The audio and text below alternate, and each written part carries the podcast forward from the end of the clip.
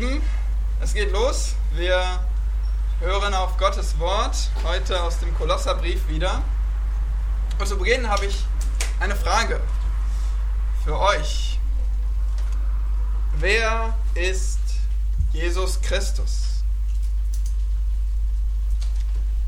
Was sagen die Leute? Was sagen sie, wer er ist? Ein Moralist? Ein guter Redner? Ein Prophet vielleicht? Aber Gott? Ich glaube, du spinnst. Ja, so ging es schon C.S. Lewis. Viele von euch wissen, wie er Leute eindringlich warnte davor zu sagen, ich akzeptiere Jesus Christus als moralischen Lehrer, aber nicht seine Ansprüche auf Gottheit. Und Lewis zeigte dann auf, dass dies ein völlig unsinniges Fazit ist.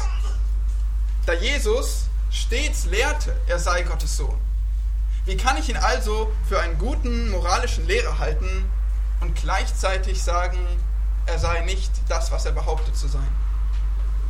Nun, dann müsste ich sagen, er war ein Betrüger.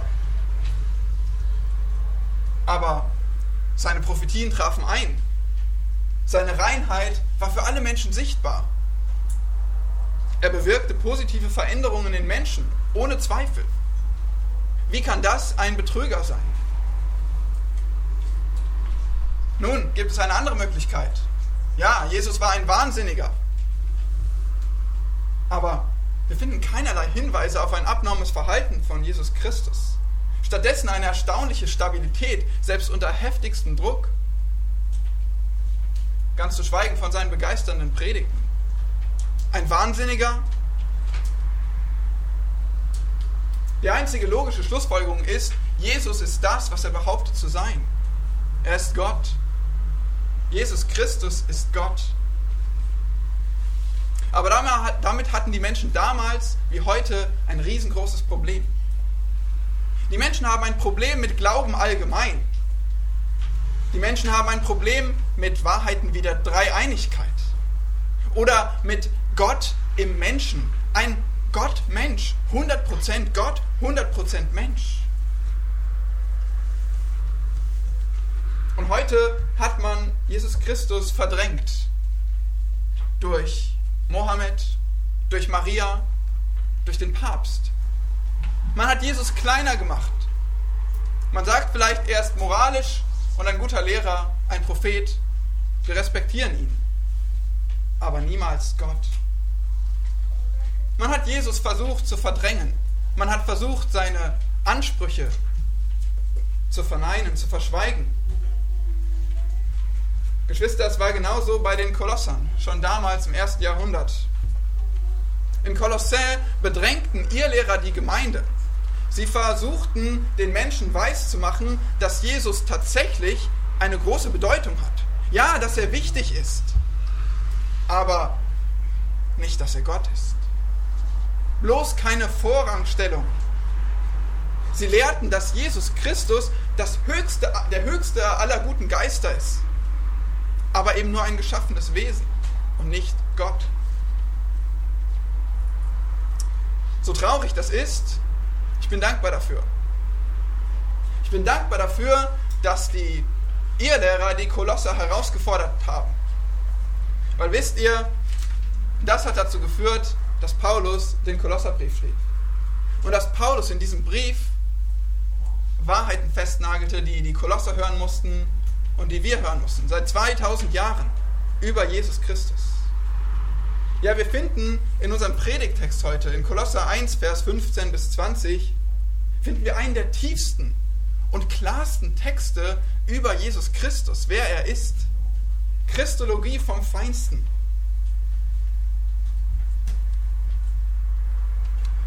Wir haben gesehen, dass Paulus den Kolosserbrief an eine junge, aber treue Gemeinde schrieb. Und er schrieb, weil es eben diese Gefahr gab, der Irrlehre, die versuchte Einzug zu halten in die Gemeinde. Philosophie, höhere Erkenntnis, Gesetzlichkeit, Werke, Rituale, Feiertage, Speisegesetze, was auch immer, Anbetung von Engeln. Und alles sollte dazu führen, dass es die Kolosser wegzieht von Jesus Christus. Von ihm als Gott, von ihm als dem einzigen Retter. Im Kolosserbrief ist daher Paulus Hauptanliegen, Wahrheit zu lehren über Jesus Christus. Die Wahrheit über Jesus Christus. Das ist zentral im Kolosserbrief. Geschwister, wir haben in den letzten Predigten uns die ersten Verse angeschaut, die Einleitung in den ersten beiden Versen und dann das Dankgebet von Paulus für die ergreifenden Effekte des Evangeliums und letztes Mal die Fürbitte für die Erkenntnis der Kolosser, damit sie würdig und wohlgefällig wandeln. Das waren Paulus einleitende Worte im Brief an diese Geschwister. Und nun kommt er zum Hauptteil. Hier in Kapitel 1, Vers 15 steigen wir ein in das eigentliche Thema. Und es geht direkt los mit der Vorrangstellung Jesu Christi. Das ist also unser Thema heute in diesem Text. Lasst uns gemeinsam lesen aus dem Kolosserbrief Kapitel 1, die Verse 15 bis 20. Kolosser 1, 15 bis 20.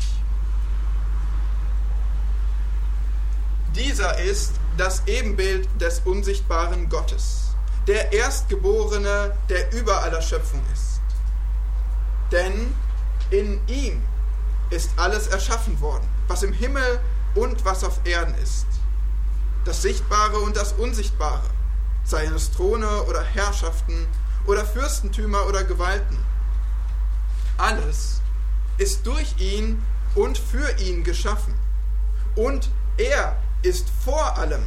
Und alles hat seinen Bestand in ihm. Und er ist das Haupt des Leibes der Gemeinde. Er, der der Anfang ist, der Erstgeborene aus den Toten, damit er in allem der Erste sei.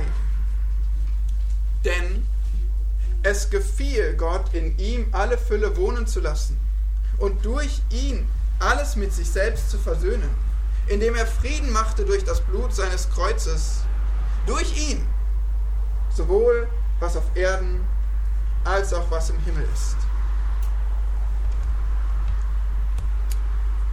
Großer Gott, dies ist dein inspiriertes Wort.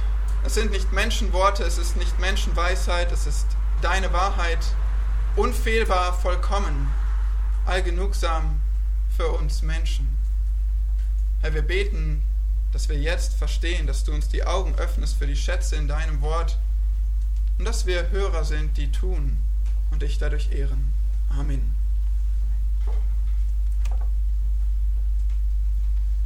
Das ist ein wunderschöner Text. Vielleicht ist euch schon einiges aufgefallen an der Balance, an den Parallelen, an der Struktur, an der Wortwahl, an den Wiederholungen Viele Ausleger meinen deshalb schon seit langer Zeit, es handelt sich hier um eine Hymne, ein Lied. Wunderbare Dichtkunst und Wortwahl, gesungen im ersten Jahrhundert. Nun, wir wissen es nicht. Es gibt keinen Konsens darüber, welche Worte, wie es Paulus vielleicht abgewandelt hätte. Was wir sehen definitiv ist, es passt wunderbar in den Kontext des Kolosserbriefs. Und wir wissen definitiv, Paulus hat diese Worte niedergeschrieben. Und deswegen zählen sie für uns, weil Paulus inspiriert von Gott die Worte aufgeschrieben hat, die deshalb Wahrheit und Kraft haben. Und so betrachten wir auch diesen Text. Wir sehen in diesem Text außergewöhnliche Wahrheit über Jesus Christus, das haben wir schon gesagt. Und das ist wichtig für dich. Warum ist das wichtig für dich, auch wenn du nicht im ersten Jahrhundert lebst? Du brauchst diese gleichen Wahrheiten, weil auch unser Glaube angegriffen werden kann. Durch falsche Lehren. Oder einfach durch die Sorgen des Lebens. Ist es nicht so? Unser Glaube kann angegriffen werden. Und deshalb brauchen wir Festigkeit im Glauben. Feste Überzeugungen von dem, was Gott offenbart hat. Und so sollst du heute in diesem Text lernen, die zwei ehrwürdigen Wahrheiten über Jesus Christus, damit dein Glaube an ihn gefestigt wird. Zwei ehrwürdige Wahrheiten über Jesus Christus, damit dein Glaube an ihn gefestigt wird. Und das ist erstens seine Vormachtstellung als Schöpfer. das sehen wir in den Versen 15 bis 17, also in der ersten Hälfte, seine Vormachtstellung als Schöpfer. Und die zweite Wahrheit, seine Vormachtstellung als Retter. Das sehen wir in den Versen 18 bis 20. Also seine Vormachtstellung als Schöpfer und als Retter. So gliedert sich der Text und so schauen wir uns diese zwei Bereiche an. Ein zentraler Ausdruck, der euch vielleicht schon aufgefallen ist, der jeweils zu Beginn dieser Teile steht, in Vers 15 und in Vers 18, ist ein bestimmtes Wort.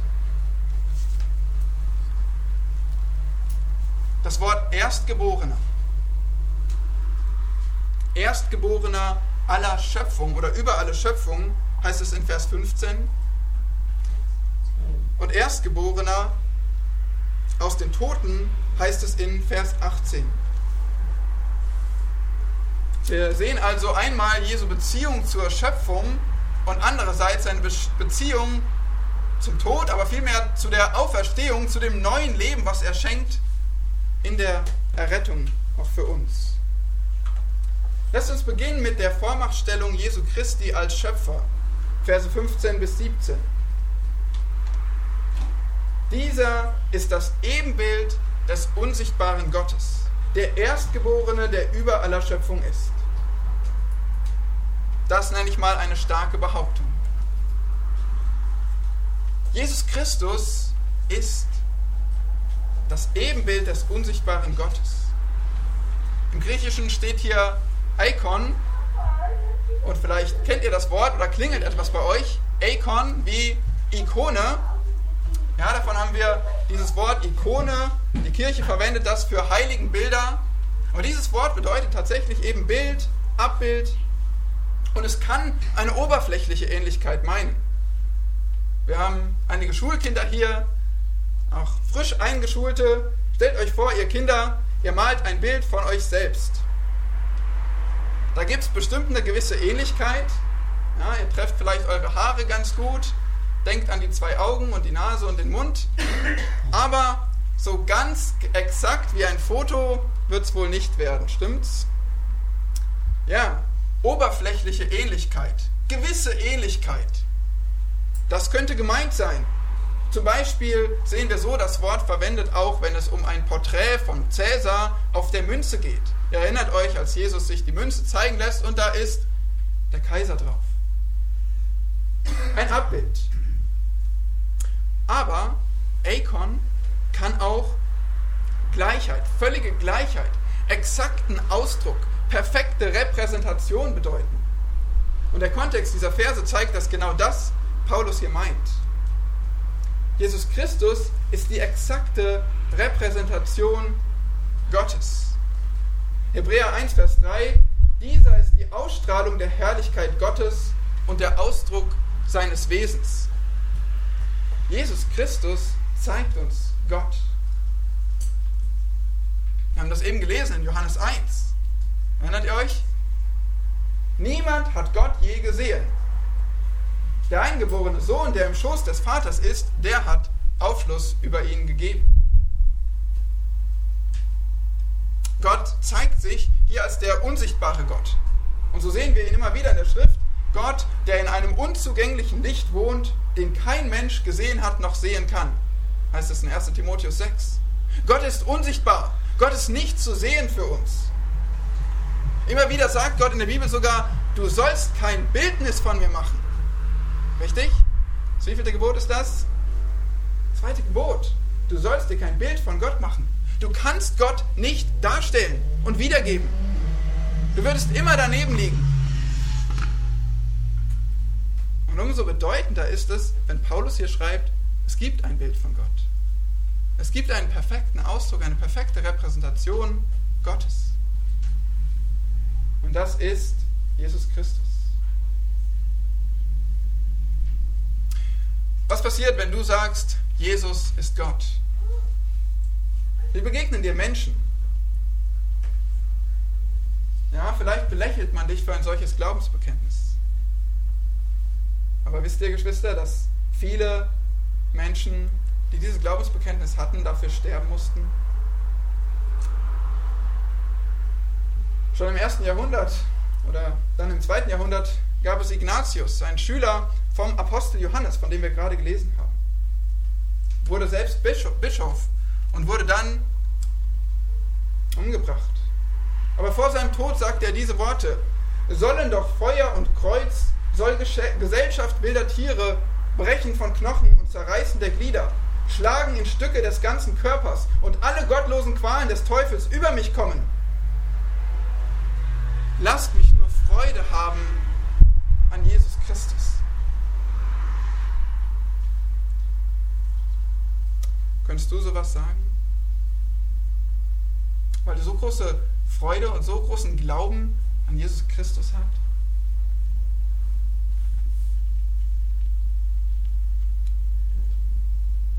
Dieser Jesus, der Sohn Gottes, der wird auch Erstgeborener über aller Schöpfung genannt hier. Dieses Wort Erstgeborener, griechisch Prototokos, zusammengesetzt aus Protos, der Erste, und Tokos, Nachkomme oder geboren. Wir denken bei diesem Wort Erstgeborener an Geburt, oder? Steckt ja drin. Der, der als erstes geboren wurde. Ihr müsst wissen, dass im griechischen Sprachgebrauch diese Bedeutung, dieser Fokus auf Geburt immer mehr verblasste. Die meisten Male im Neuen Testament, wie dieses Wort erwähnt wird, geht es überhaupt nicht um Geburt, sondern um Vorrang, um Priorität. Zeitlichen Vorrang, also vor allen Dasein, oder auch einfach Vorrang in Bedeutung, in Wichtigkeit. Das fiel ja tatsächlich damals dem Erstgeborenen zu in dieser Welt und äh, so können wir uns erklären, wie, wie es zu dieser Bedeutung kam. Aber ihr müsst wissen, wenn hier Erstgeborener steht, dann wird nicht betont, dass Jesus als erster von Maria geboren wurde. Nein, hier wird betont, dass Jesus der Erste war, der da war. Und dass er den höchsten Rang hat. Die höchste Bedeutung. Das heißt hier, der Erstgeborene über alle Schöpfung. Das bedeutet also, Jesus ist völlig erhaben über aller Schöpfung. Er hat die Autorität über alle Schöpfung. Übrigens heißt es, wenn ihr die Elberfelder oder Menge vor euch habt, da steht hier der Erstgeborene aller Schöpfung. Man kann den Genitiv so übersetzen, aber ich denke eben, aufgrund des Kontextes ist es sinnvoller, den Genitiv mit über aller Schöpfung hier zu übersetzen. Und zwar, weil es genau diesen Gedanken des Vorrangs, der Vormachtstellung unterstreicht. Wem sagt der Name Arius etwas?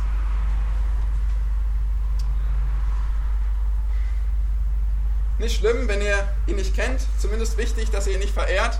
Arius war ein Irrlehrer. Arius nahm diesen Vers und sagte, Jesus ist der Erstgeborene aller Schöpfung. Er ist Teil der Schöpfung. Ja, er war der Erste, aber er ist das erste geschaffene Wesen. Es war eine sehr große Herausforderung für die frühe Kirche, mit, diesem, mit dieser Behauptung umzugehen und aufzuzeigen, nein, das ist nicht, was die Schrift lehrt. Jesus Christus ist nicht Teil der Schöpfung. Er ist nicht der Erstgeborene von allen, die folgen würden. Nein, er steht über aller Schöpfung. Versteht ihr das?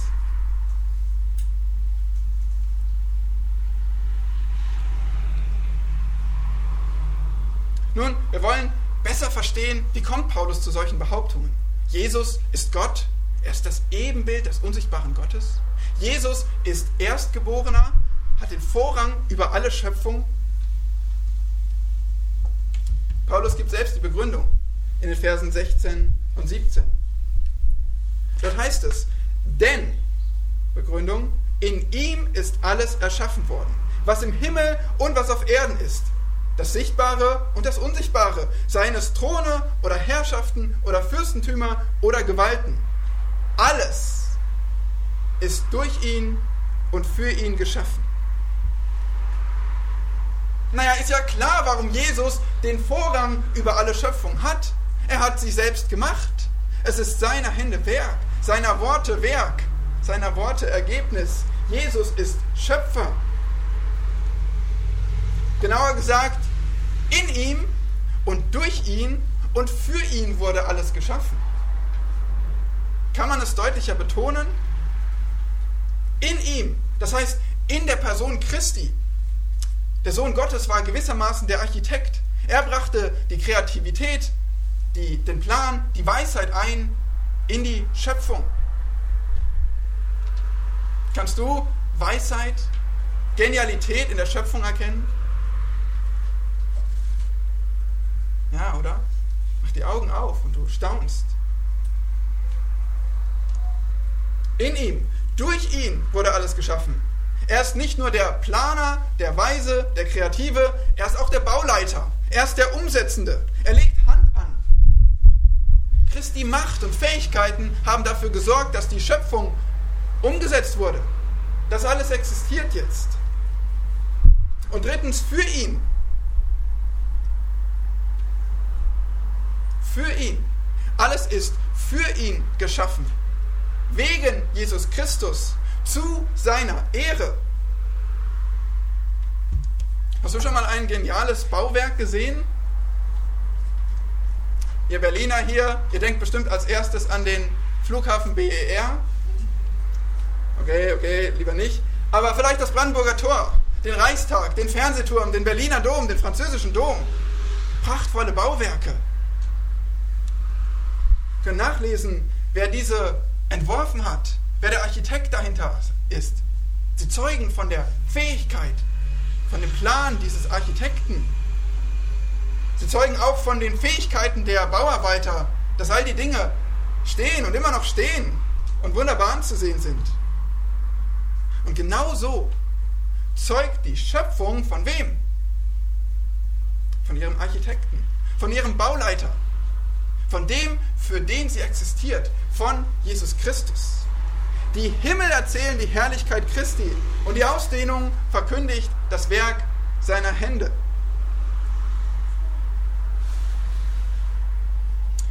Paulus zeigt uns also hier, Jesus ist kein geschaffenes Wesen. Nein, nein, nichts könnte ferner der Wahrheit sein. Er selbst ist ja der Schöpfer. Er selbst hat alles entworfen und umgesetzt.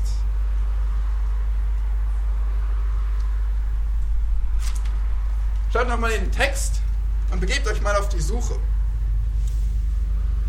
Welches Wort, mal abgesehen von und und oder und so weiter, welches Wort taucht besonders häufig auf? Überfliegt mal den Abschnitt. Kleiner Tipp, das Wort fängt mit A an.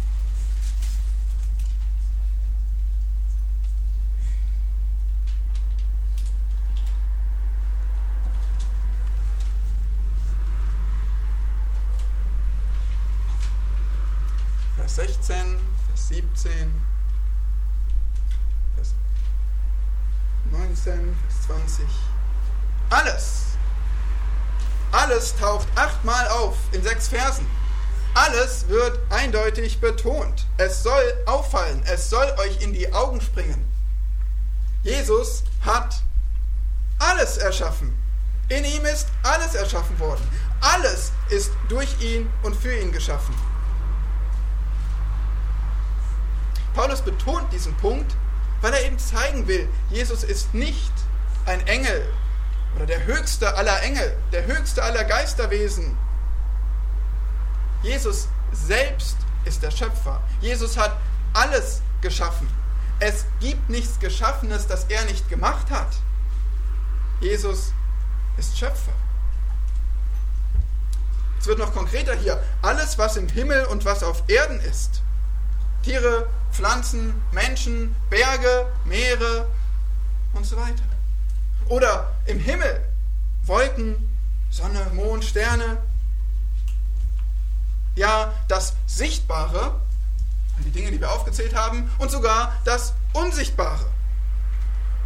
Na, was ist unsichtbar, was Gott geschaffen hat? Musik, Gerüche, Düfte, Gase, DNA, Energie, Atome, Ganz schön viel könnten wir hier aufzählen. Vielleicht auch, wie wäre es mit Engeln? Unsichtbare Wesen. Ja, alles hat Gott geschaffen. der Himmel, was im Himmel ist und das Unsichtbare, das wird hier noch betont und konkretisiert. Das heißt weiter, seien es Throne oder Herrschaften oder Fürstentümer oder Gewalten. Wir wissen von den Kolossern, dass sie auch in der Gefahr standen, durch die Ehelehrer Engel anzubeten. Verehrung von Engeln. Paulus warnt davor und er betont in Kapitel 2, dass sie das nicht tun sollten. In Kapitel 2, Vers 15 sagt er, dass Jesus Christus über die Herrschaften und Gewalten, also dieselben Worte, wie wir sie hier finden in 1, Vers 16, dass Jesus Christus über sie triumphiert hat am Kreuz. Jesus ist völlig anders als jegliche geistlichen Mächte, die man aufzählen könnte. Jesus hat triumphiert über die gefallenen Engel, über die Dämonen, die versuchten, sein Erlösungswerk zu verhindern. Über sie hat er triumphiert am Kreuz.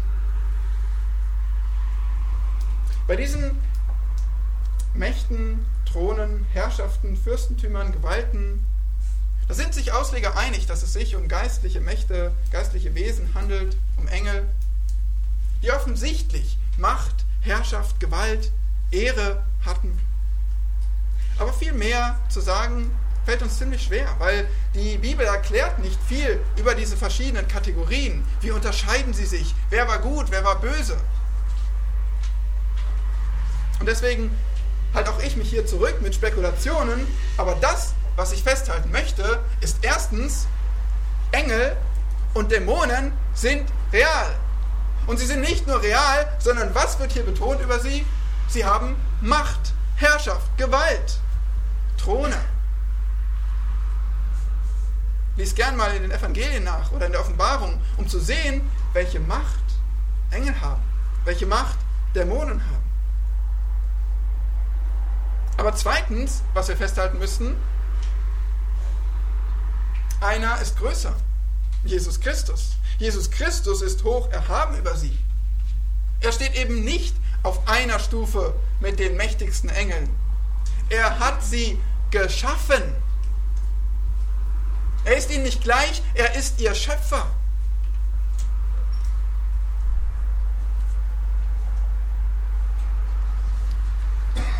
Der Erstgeborene, Vormachtstellung über alle Schöpfung. Das ist hier unser erster Punkt und Paulus ergänzt zwei weitere Gründe in Vers 17.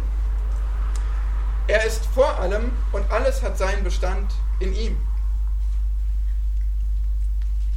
Vor allem. Hier haben wir das, wieder das Wörtchen pro, vor, wie auch in prototokos, dem Erstgeborenen. Es kann sich wieder hier auf Zeit oder Status beziehen, auf einen Vorrang. Der wird betont, so sehr man ihn nur betonen kann. Jesus Christus ist sowohl zeitlich vor allen Dingen als der ewige Gott, als auch hat er Vorrang vor allen Dingen ist im Status erhaben über allen Dingen. Natürlich, seine Präexistenz, sein ewiges Wesen impliziert, dass er auch erhaben ist über alle geschaffenen Wesen. Am Anfang war das Wort. Zweitens, alles hat seinen Bestand in ihm. Wir sind immer noch in Vers 17. Alle Dinge halten in Jesus zusammen, heißt es hier wörtlich. Und die Zeitform betont, das war schon immer so und das ist heute noch so. Alles hielt schon immer in Jesus zusammen und alles hält heute noch in Jesus zusammen. Er ist die Quelle aller Ordnung, aller Stabilität, aller Produktivität. Es gibt keinen Quadratzentimeter auf dieser Erde, der ohne Jesus Christus bestehen könnte. Mach dir das mal bewusst. Ich habe es genau gesehen, du hast gerade geatmet. Du auch. Und nochmal, ihr atmet. Woher kommt die Luft? Warum könnt ihr atmen? Warum kannst du diese Sekunde existieren?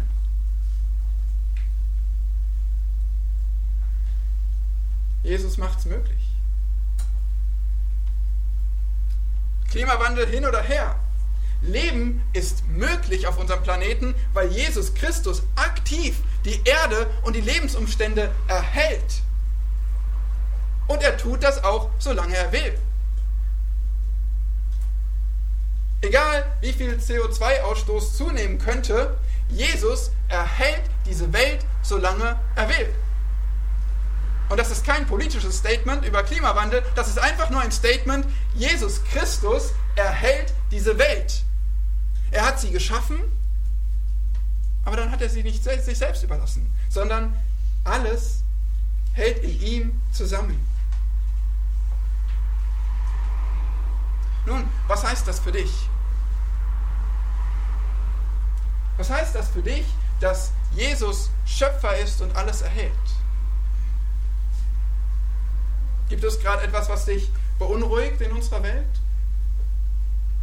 Gesellschaft, Politik, Gesundheit, Klima, USA, China, Corona, Islam, Rassismus?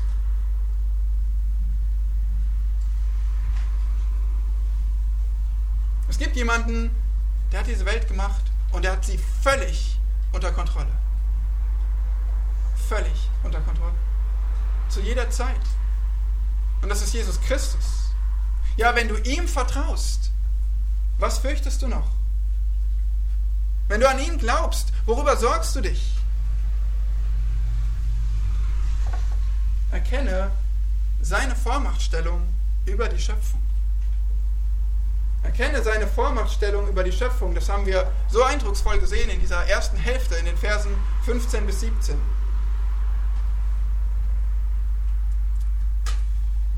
Und so kommen wir zum zweiten Teil. Den Versen 18 bis 20. Und hier sehen wir Jesu Vormachtstellung als Retter.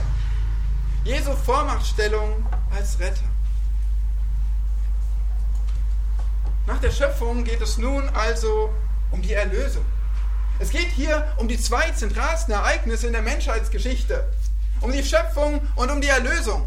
Um die Angelpunkte der ganzen Bibel. Und in beidem hat einer Vorrang, Jesus Christus. Vers 18. Er ist das Haupt des Leibes der Gemeinde. Er, der der Anfang ist, der Erstgeborene aus den Toten, damit er in allem der Erste sei.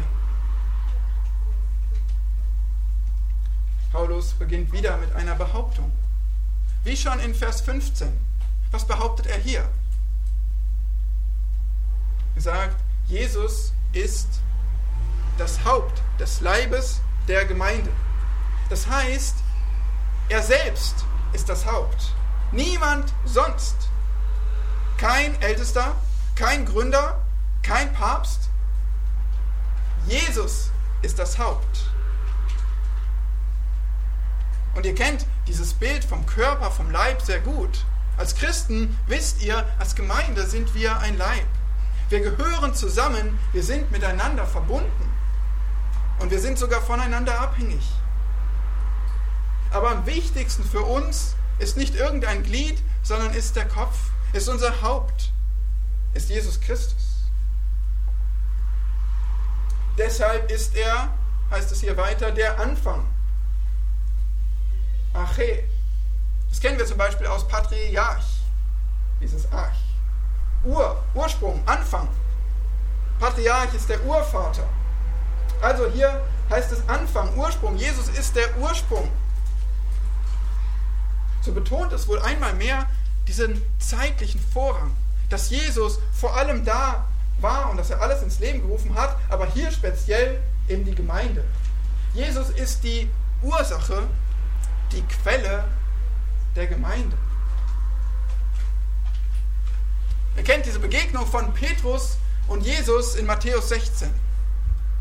Und Petrus hat gerade bekannt, Jesus Christus, du bist Jesus Christus, der Sohn des lebendigen Gottes. Und Jesus sagt, ja, der bin ich. Und genau darauf, auf diesem Fels, auf meiner Person, basiert die Gemeinde. Jesu Vormachtstellung als Retter ist die Basis für uns, für die Gemeinde. Die nächste Behauptung hier kommt uns bekannt vor. Denn welches Wort steht hier? Der Erstgeborene. Ja, der Erstgeborene. Der, der Vorrang hat in Zeit und in Status, in Rang. Der, der von größter Bedeutung ist. Und hier heißt es, er ist der Erstgeborene aus den Toten. Nun, wie sollen wir das verstehen? Kinder, wisst ihr, ob Jesus der Erste war, der von den Toten zurückkam?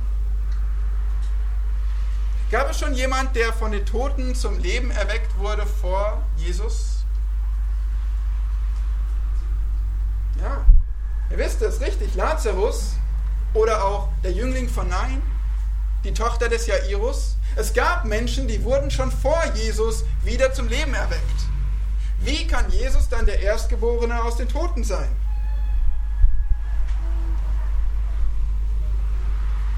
Wisst ihr, Jesu Auferstehung war entscheidend anders als alle anderen. Erstens, diese anderen, gerade genannten, die wurden nur auferweckt, um wieder zu sterben. Jesus aber war der Erste mit einem unsterblichen Leib. Zweitens, andere wurden auferweckt, aber Jesus Christus triumphierte über den Tod. Er wurde nicht nur passiv auferweckt, er triumphierte über den Tod. Petrus predigte, es war unmöglich, dass er vom Tod festgehalten würde. Apostelgeschichte 2. Und drittens, Jesus ist der Erste von vielen, die ihm folgen werden.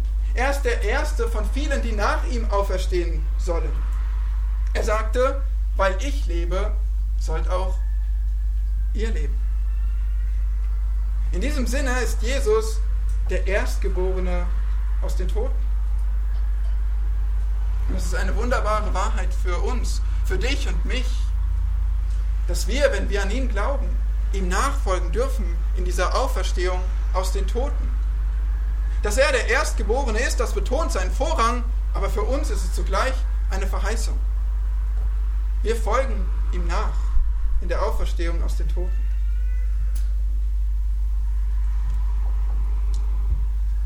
D.L. Moody, als er noch jung war in seinem Dienst, sollte mal eine Beerdigungspredigt halten. Er wollte diese Gelegenheit nutzen und all den ungläubigen Geschäftsmännern, die kamen, das Evangelium verkündigen.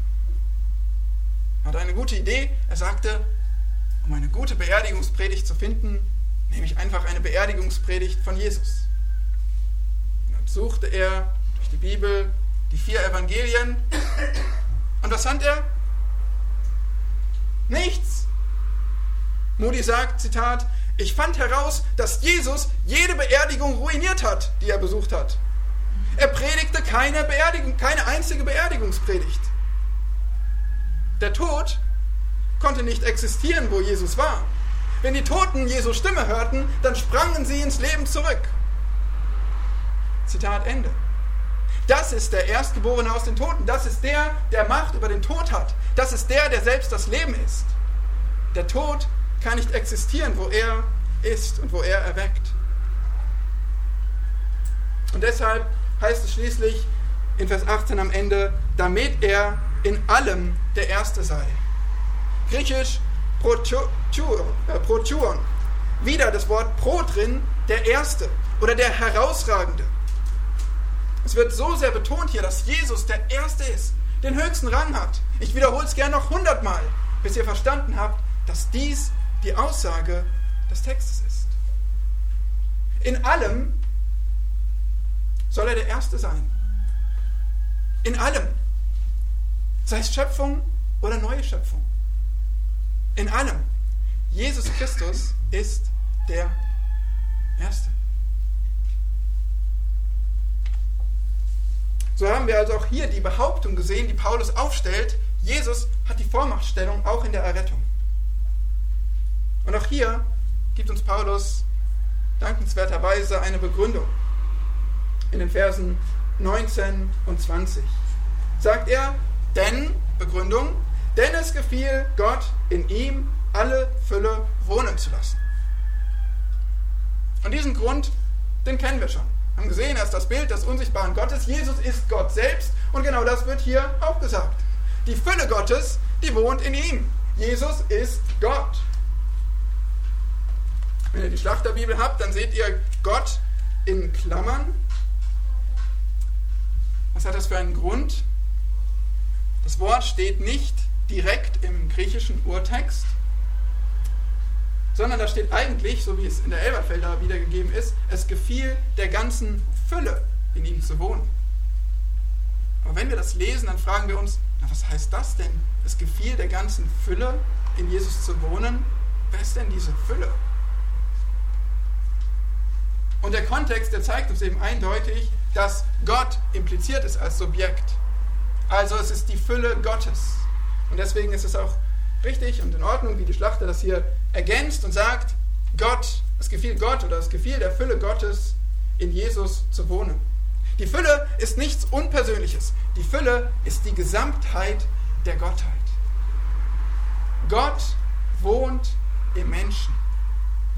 Gott, der ewige Gott, der allmächtige Gott, wohnt im Menschen Jesus. Er hat dort Wohnung genommen, permanent. Und so müssen wir bei aller Betonung auf Jesus Christus und seinen Vorrang betonen, denkt nie, dass Jesus losgelöst ist von den anderen Personen der Gottheit. Nein, sie sind immer eine Einheit. Jesus machte nicht sein eigenes Ding. Jesus handelte in völliger Übereinstimmung mit dem Plan des dreieinigen Gottes. Es war Gottes Plan, durch Jesus zu retten. Also, es gefiel Gott, in Jesus zu wohnen. Jesus ist Gott, ist der erste Grund. Und hier gibt es noch einen zweiten Grund für Jesu Vormachtstellung als Retter. Und den finden wir schließlich in Vers 20. Und durch ihn, also es gefiel Gott, auch durch ihn alles mit sich selbst zu versöhnen, indem er Frieden machte durch das Blut seines Kreuzes, durch ihn sowohl was auf Erden als auch was im Himmel ist. Und das ist noch etwas Interessantes. In diesen Versen 19 und 20 werden zwei Dinge betont. Einmal, Jesus ist Gott und einmal, Jesus versöhnt. Jesus ist Gott und Jesus ist Retter. Diese Dinge, die gehören untrennbar zusammen. In 2. Korinther 5, Vers 21 lesen wir, denn er hat den, der von keiner Sünde wusste, für uns zur Sünde gemacht, damit wir in ihm zur Gerechtigkeit Gottes würden. Der Punkt ist, nur der, der von keiner Sünde wusste, nur Gott konnte zur Sünde gemacht werden. Das heißt, die Sünde von anderen tragen. Das heißt, der Retter werden. Nur Gott kann auch der Retter sein. Niemand anderes, niemand von uns ist in der Lage, irgendjemanden von Sünden zu retten. Keine Anstrengung genügt. Wir sind alle selbst schuldig. Es geht nur, dass der, in dem die Fülle Gottes wohnt, dass der auch der ist, der versöhnt. Nur Jesus Christus kann der Retter sein.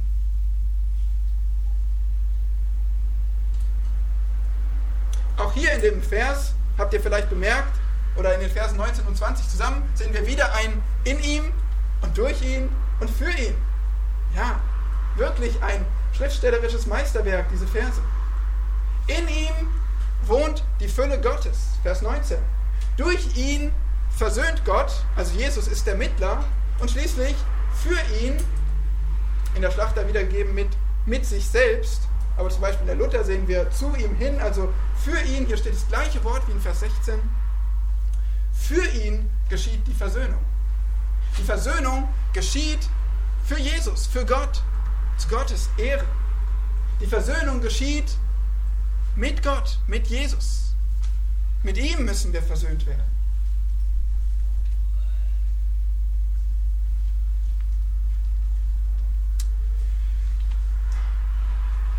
Nach dem Gottesdienst kam ein Mann zum Prediger Daniel Stearns. Und er sagte, ich mag nicht, wie Sie predigen. Das Kreuz bedeutet mir nichts. Ich denke, dass statt den Tod Christi am Kreuz zu predigen, es viel besser wäre, Jesus als Lehrer, als Vorbild zu verkündigen.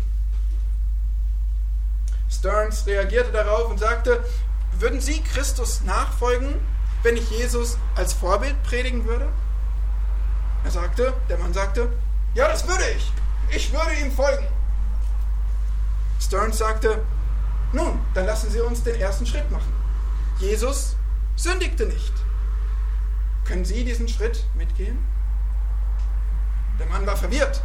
Nein, ich, ich sündige und ich gebe es zu. Stearns sagte, nun, dann ist Ihr größtes Bedürfnis nicht Jesus als Vorbild, sondern Jesus als Retter. Und deswegen verkündigen auch wir Jesus als Retter. Deswegen brauchst auch du Jesus als Retter. Worum geht es bei Versöhnung? Weißt du, was Versöhnen bedeutet? Beziehungen wiederherstellen, wieder zurückführen, wieder gut machen. Schaut mal einen Vers weiter, Vers 21. Auch euch, die ihr einst entfremdet und feindlich gesinnt wart in den bösen Werken, hat er jetzt versöhnt. Aha, als solche mussten die Kolosser und müssen wir versöhnt werden. Als Feinde Gottes in bösen Werken. Wir sind von Natur aus völlig getrennt von Gott. Wir sind seine Feinde. Es ist nicht alles gut, auch wenn du in der Gemeinde sitzt. Auch wenn du in einem christlichen Elternhaus aufwächst. Es ist nicht alles gut. Du bist ein Feind Gottes. Wenn er dich nicht versöhnt hat. Ja, wir sind im Krieg mit Gott als seine Feinde. Wir haben den Krieg begonnen. Wir können ihn nicht beenden. Wir wollen ihn nicht beenden. Und unsere Niederlage ist gewiss. Das nenne ich mal einen Krieg. Wir haben ihn begonnen. Wir haben schon sicher verloren. Wir kriegen die heftigste Strafe. Wir können ihn nicht beenden und wir wollen ihn noch nicht mal beenden. Geschwister, deswegen steht hier, es gefiel Gott durch Jesus uns zu versöhnen. Weil du willst es nicht. Du hättest nicht die Initiative ergriffen. Du hättest nicht die Kraft gehabt, dich wieder zu versöhnen. Deswegen gefiel es Gott, dich zu versöhnen. Nur er konnte das, nur er wollte das. Und er tat das, indem er Frieden machte. Indem er die Beziehung wiederherstellt. Indem er Feinde zu Freunde macht. Zu Kindern. Er tat das wie durch das Blut Jesu am Kreuz. Übrigens finde ich die Übersetzung, das Blut seines Kreuzes etwas weniger gelungen. Es war nämlich nicht sein Kreuz, nicht Jesu Kreuz, das gehörte ihm nicht, höchstens als Schöpfer, wo ihm alles gehört. Aber es war sein Blut. Das sollte heißen, durch sein Blut am Kreuz. Jesus, voll der Fülle Gottes, als ewiger Gott, als Schöpfer von Himmel und Erde, ließ sich nieder und ans Kreuz schlagen. Und da floss Blut. Da floss Blut und das hatte eine große Bedeutung. Warum ist es so wichtig, dass Blut vom Kreuz floss? Was zeigt das Blut? Erstens, es zeigt, Jesus war wahrer Mensch. Real, mit allem drum und dran. Blut floss herab aus diesem Menschen. Zweitens, im Blut steckt was? Das Leben. Das Leben ist im Blut. Das Blut zeigte, dass Jesus sein Leben dahin gab. Drittens, woran erinnerte das Blut? Sehr gut, an viele Opfer, an Tieropfer. Im Alten Testament wurde so viel Blut vergossen, stellvertretend für Sünder.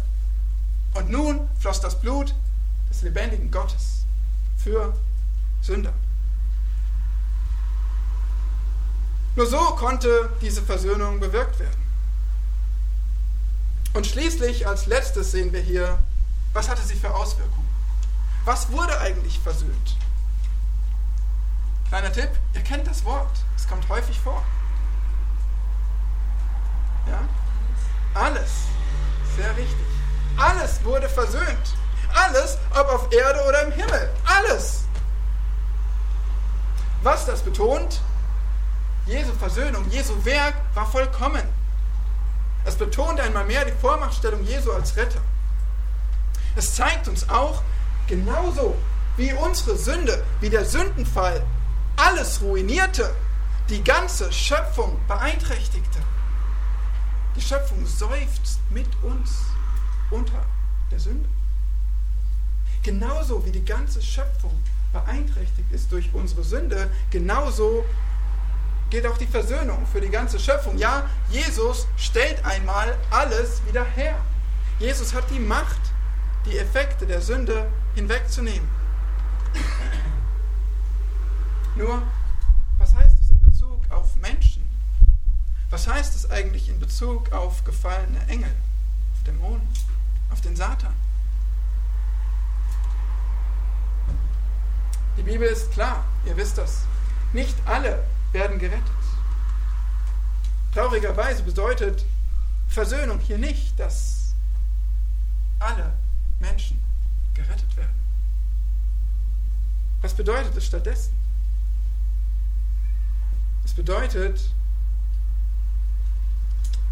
eine allgemeine Wiederherstellung der Schöpfung. Es bedeutet, dass die Rebellion, die Feindschaft gegen Gott beendet wird.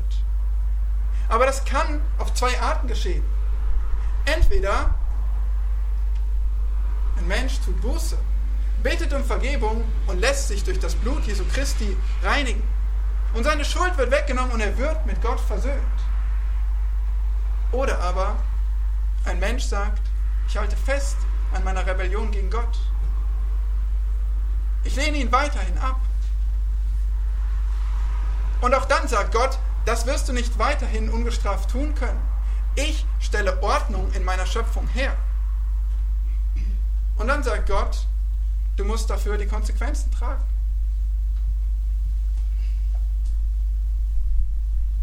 Es erwartet uns Gottes Gericht, wenn wir nicht umkehren zu Gott, dem Versöhner.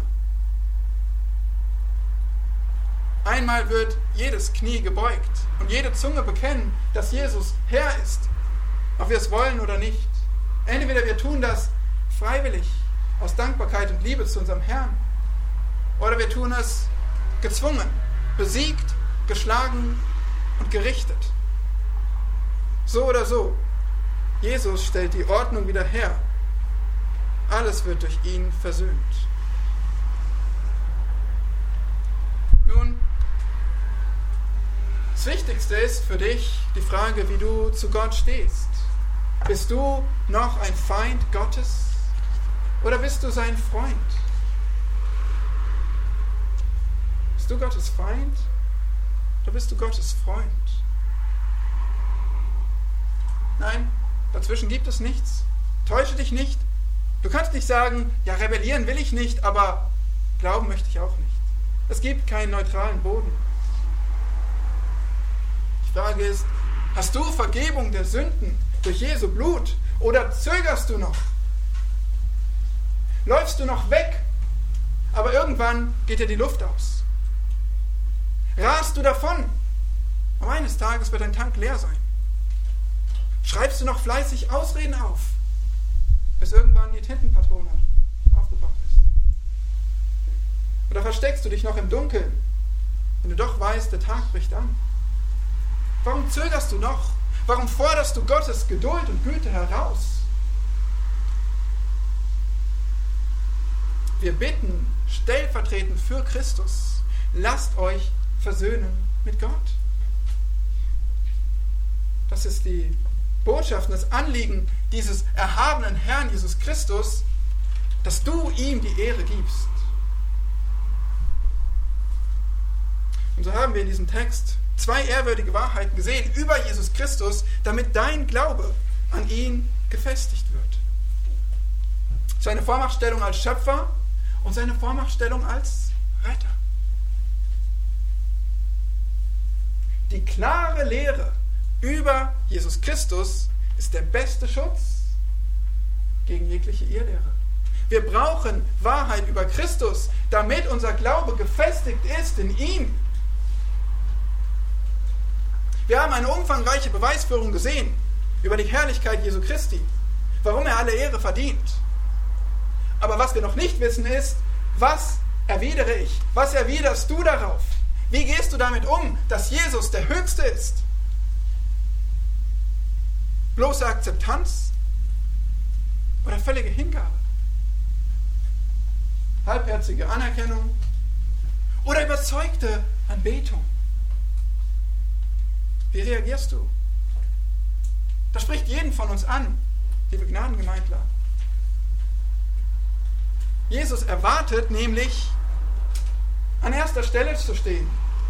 In deinem Leben. Der Titel der Predigt, Jesus Christus ist die Priorität. Jesus Christus ist die Priorität. Gebrauchst du manchmal das Wort Priorität, kurz Prio? Wusstest du, dass Priorität nicht immer diese lasche Bedeutung hatte, die wir, wie wir es heute verwenden? Für viele Jahrhunderte wurde Priorität nur im Singular verwendet. Es gab kein Plural dafür. Es gab nicht Prioritäten. Es gab die Priorität. Kommt vom lateinischen prior, der Erste, der Vordere. Es gab nur einen Ersten. Nur eine Priorität. Und wir heute in der Moderne haben Prio 1 und Prio 2 und Prio 3 und ja, nicht so große Prio. Die Frage muss sein, was ist die Priorität für dich? Was ist die eine Priorität für dich? Versuchst du auch, so viele Prios zu jonglieren? Fragst dich, wie soll ich das jetzt gewichten und was hat das für eine Bedeutung? Gesagt, im Grunde ist es ganz einfach. Jesus ist die Priorität. Vielleicht ist das jetzt zu abstrakt. Was sagt er die ganze Zeit von Priorität? Nun, lass es uns praktisch machen. Jesus Christus ist die Priorität über die Schöpfung und in der Schöpfung leben alle Menschen. Was haben wir für Fragen über Prioritäten in der Schöpfung? Wissenschaft, Landwirtschaft, Klimaschutz, Tierschutz, Wirtschaft, Politik, Reichtum, Macht, Fortschritt. Nun, einer hat das alles gemacht und einer hält alles zusammen. Einer soll die Ehre bekommen durch die ganze Schöpfung. Was muss also die Antwort sein auf die Frage nach Priorität in der Schöpfung? Jesus Christus. Er soll die Ehre bekommen. Er soll regieren. Es gibt aber noch einen zweiten Bereich für euch als Gläubige.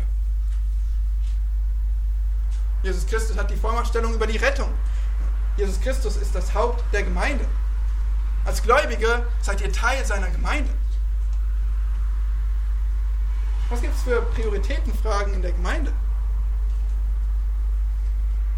Musik, Gebäude, Website, Kinder, Frauen, Männer, Älteste. Wer hat eigentlich das Sagen? Wer hat hier die Priorität zu bestimmen? Einer hat für uns den Tod besiegt. Einer hat uns mit Gott versöhnt. Einer ist das Haupt der Gemeinde, der Eckstein, der Oberhirte, der Bräutigam, der Herr. Was muss die Antwort sein auf unsere Prioritätenfragen in der Gemeinde?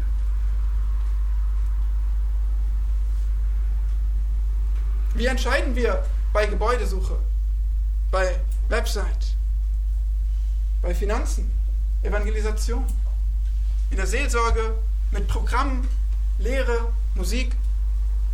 Wie entscheiden wir? Geschwister, es muss deutlich werden, dass Jesus Christus die Priorität ist. Dass Jesus regiert über unsere Gemeinde.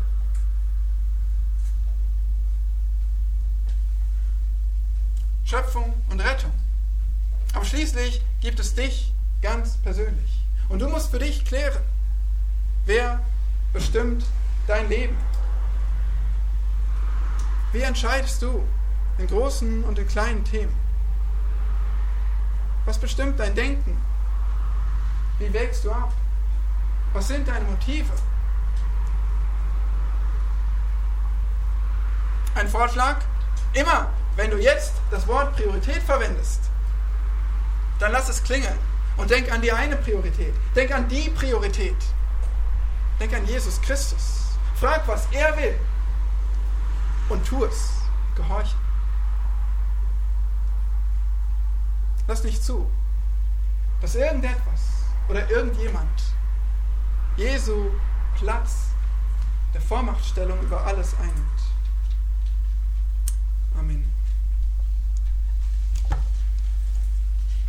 Jesus Christus, so fallen wir nieder vor dir, müssen einfach innehalten und bekennen, du bist würdig.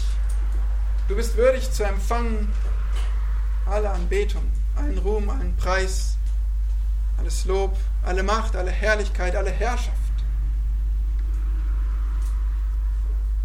Du bist das Lamm, das geschlachtet ist, um unsere Sünde zu tragen. Du bist der, der uns versöhnt hat. Du bist der, warum wir hier sitzen und warum wir über dich nachdenken, warum wir staunen und weil wir uns, warum wir uns freuen. Du bist unser Gott, du bist unser Retter. Wir dürften neu erkennen durch dein Wort, dass du die Priorität bist, dass du den Vorrang hast, dass du nicht auf gleicher Stufe mit irgendjemand stehst und schon gar nicht mit den nichtigen Dingen unseres Lebens. O Herr, wir beten, dass wir Buße tun über unsere geringe Sicht von dir, darüber, dass wir bloße Anerkennung für dich vertauschen mit wahrer Anbetung, bloße Akzeptanz mit völliger Hingabe. Herr, bitte reinige unsere Prioritätenlisten, reinige unser Denken, dass wir uns auf dich ausrichten, dass wir fest gegründet sind im Glauben, fest gegründet in den Wahrheiten, die du über dich selbst offenbart hast. Und dass das unser ganzes Leben bestimmt, damit dir die Ehre sei in der Gemeinde, in Christus Jesus auf alle Ewigkeit. Amen.